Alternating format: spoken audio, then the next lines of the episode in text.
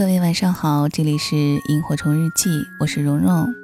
今天给大家分享的这个故事来自于作者回忆专用小马甲，选自于他的这本《愿无岁月可回头》这本书。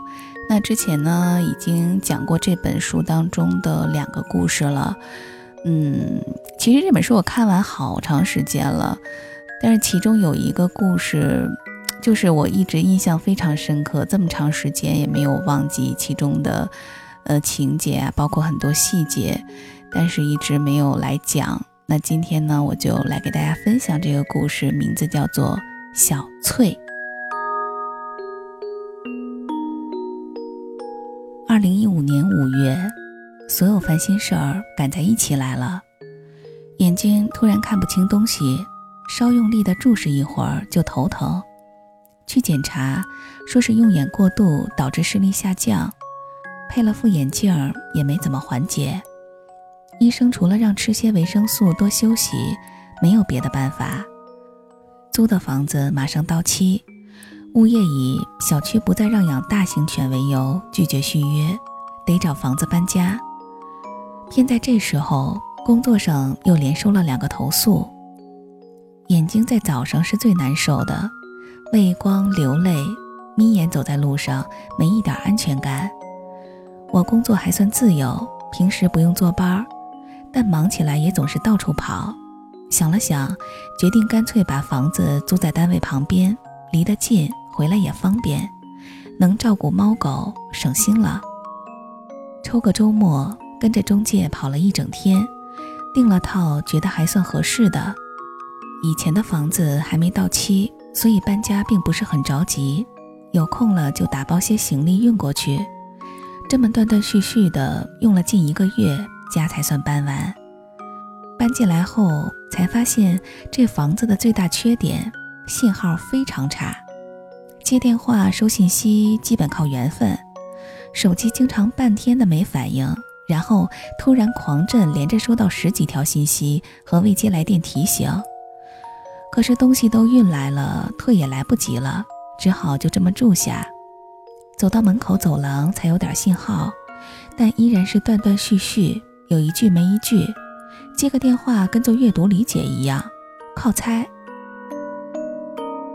五月三十一日，忙完回来已经傍晚，洗完澡摸出手机没电，不知道啥时候关机的，充上电开机，十几个未接来电。赶紧穿了件衣服，开门走到走廊里打了过去，是同事接的，说之前投诉我的两个客户电话联系不到我，都闹到了单位。来投诉的是两位六十多岁的阿姨，最不愿见的场面还是发生了。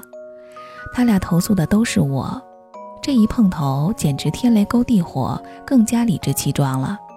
我赶过去试着和解，但拒绝了他们各种不合理的要求。我认为自己尽责了，心里也有气，事情还是没解决，只是将他们暂时劝了回去。处理完这些破事儿到家，扭钥匙开门，门没推开，稍微用力，是妞妞趴在门后挡着，她也惊了一下。傍晚走得匆忙，看了一下他俩的饭盆都空着，帮他们做了些吃的，端给妞妞，又喊了声端午。一如既往的没反应，绕着房间转了一圈，看他总爱待着的几个地方都没有。到厨房拿了他的猫粮袋子，呼啦呼啦晃着喊他。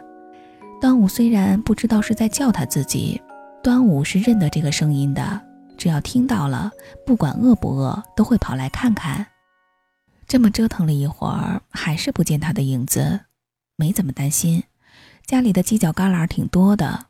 他也有过几次把自己困住出不来的经历。我又仔细把家里他能躲进的所有地方翻了个遍，依然没找着。我这才开始慌了。仔细回忆了一下，最后见他是刚才离家前临走前匆忙的接电话时，门是开着的。我赶紧跑到门外，沿着走廊找，门口不远处发现了他拉的一堆。他出门了。走廊尽头的安全门开着，往下走一层楼梯就到小区。我跑下去，一路喊着找了一圈儿，没见他。端午丢了。回来时借着灯光，发现门外面的漆掉了一块儿，蹲下细看，有端午抓过的痕迹，又欣慰又难受。这货起码还曾试图回家。我脑子一片空白，手脚都麻了，没有知觉。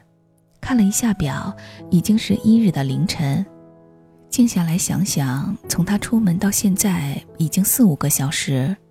小区四周是铁栏，边上种着稀松的灌木，缝隙完全挡不住他。外面就是车水马龙的大路。我换了双鞋，拿上猫粮袋子和手电，开始下楼找。即将盛夏的广东异常闷热，没有一丝风，昼夜几乎恒温。就像住在一盒罐头里，嗓子很快就喊哑了。我只能摇着袋子，一路蹲着跪着翻所有角落、车底，问路过的每个人，都不见他的踪影。灯一盏盏的灭了，不记得这么找了多久。我趴在地上用手电筒照车底时，有人从后面拍了一下我的肩膀，回头看是个姑娘。留着齐耳的短发，穿棕色的布衫。我不大会判断人的年龄，她看起来比我小些，大概二十出头。怎么说呢？整个人像朵小小的蘑菇，无毒善良的那种。他问我：“你在找猫？”我说：“哦，是是是，一只灰色的猫，折耳。”他说：“你等等。”然后转身进了楼道。两分钟左右，他出来时手里捧着灰蒙蒙的一坨。我从来没有见过天使，但这世上如果真有的话，应该就是他捧着端午出现时的样子。他把端午递过来，说：“是他吧？晚上我去上班时在这儿碰到的。他跟着我出了大门，给东西也不吃。我看着像谁家走丢的，就先带回去了。我在门口那儿留了住址。”也真该有这场劫，几乎问了所有人，一着急偏就忘了多走几步去门口的管理处看看有没有人捡到他。我说太感谢了，你住几楼？我要好好的谢谢你。他说不用。我看了看端午，干干净净的，没受一点伤。再抬头时，女孩已经转身快速的进了楼道。我抱着端午到家，把她放下。这货慢悠悠的去喝了口水，回到他最爱待的位置，翻个身躺好，看着我。我困得眼都快睁不开了。原本打算等找到了，说啥也得结结实实的揍他一顿，现在也下不去手了，趴在床上倒头就睡。睡了会儿，惊醒，一身冷汗，梦见还在找端午，翻个身，一阵剧痛，开灯看了一下。两个膝盖不知什么时候都已经磨破，流了许多血，裤子粘在伤口上结成了痂。妞妞睡在床边，端午卧在她尾巴上，打着呼噜。一切如常，又不太真实，像一场没醒透的噩梦，满心后怕。我定定神，心想一定得好好感谢那位姑娘。六月一日，睡了一上午。中间有几次都是被端午趴在胸口压醒的，低头看了一下，他在床边蹲得规规矩矩的，等喂食。怎么看他都不像能鼓起勇气离家出走的一只猫。想了想，他应该是好奇的出门转悠，然后被错关在了外面。好吧，原谅他了。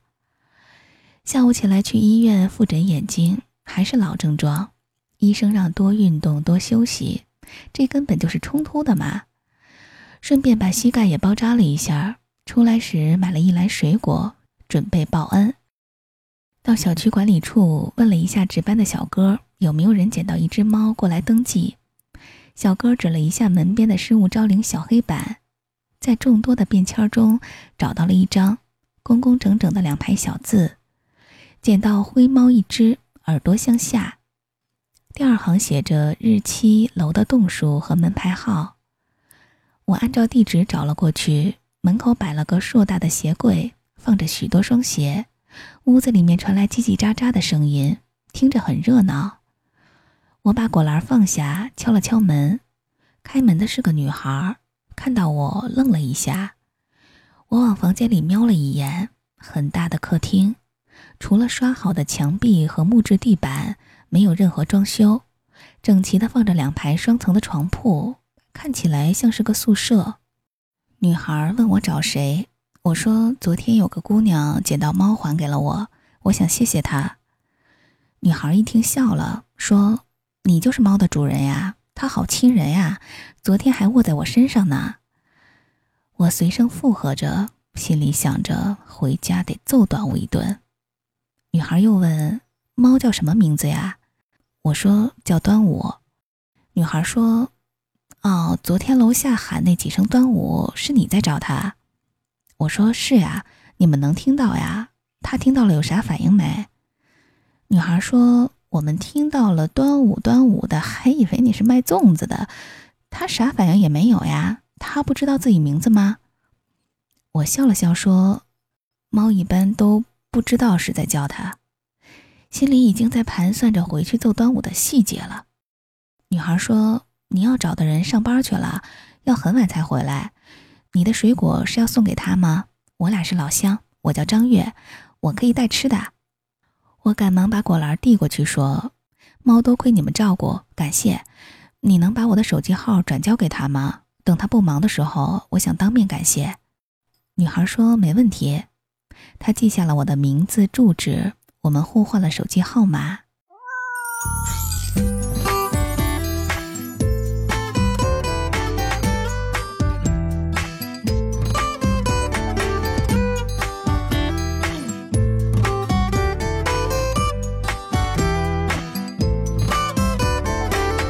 我就喜欢。坐在你的身边，唱歌，看你抽着烟。虽然味道我不太喜欢，可安心的感觉真的很甜。你给我的名字我不太满意，如此简单就叫做秘密。别人都叫约翰或者赛迪。看在吃的不错，我才原谅你。主人，你一定要爱我，让我短暂一生陪你度过。如果有一天我离你而去，你也不需忘记我。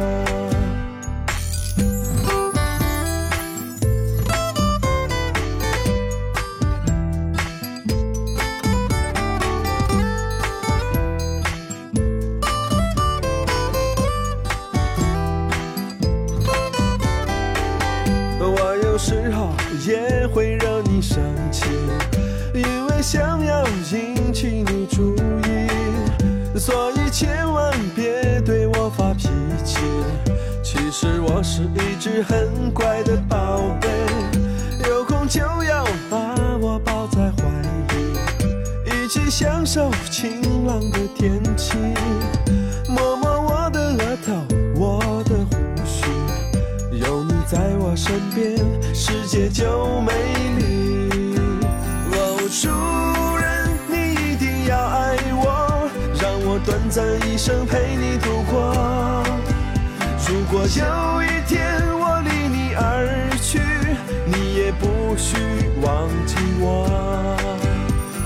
主人，你一定要爱我，让我短暂一生陪你度过。如果有一天我离你而去，你也不需忘记我。哦，其实我也一样。很爱你，只是无。